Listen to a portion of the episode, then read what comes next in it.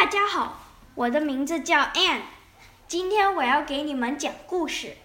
故事的名字是《心中的顽石》。心中的顽石。从前有一户人家的菜园里摆着一颗大石头，宽四十公分，高十公分。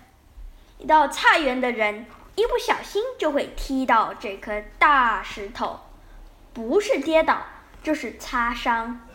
儿子问：“爸爸，那颗讨厌的大石头，为什么不把它挖走？”爸爸这么回答：“你说那颗大石头，从你爷爷时代就在那儿了。它那么大，不知要挖到什么时候。没事无聊挖石头，还不如走路小心点。”过了几年，这颗大石头流到了下一代。当时的儿子娶了媳妇儿，当了爸爸。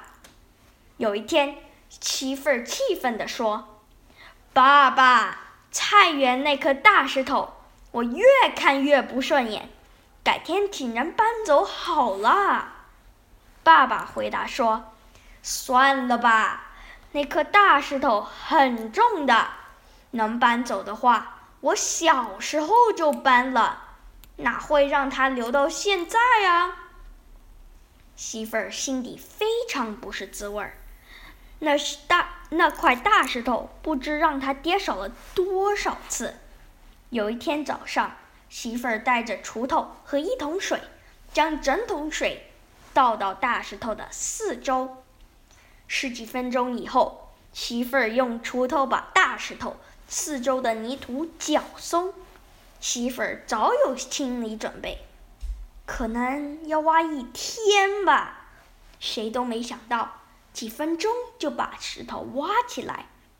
看看大小，这颗石头没有想象的那么大，都是被巨大的外表蒙骗了。这个故事告诉我们：想要改变世界的人，必先改变自己的心态。谢谢。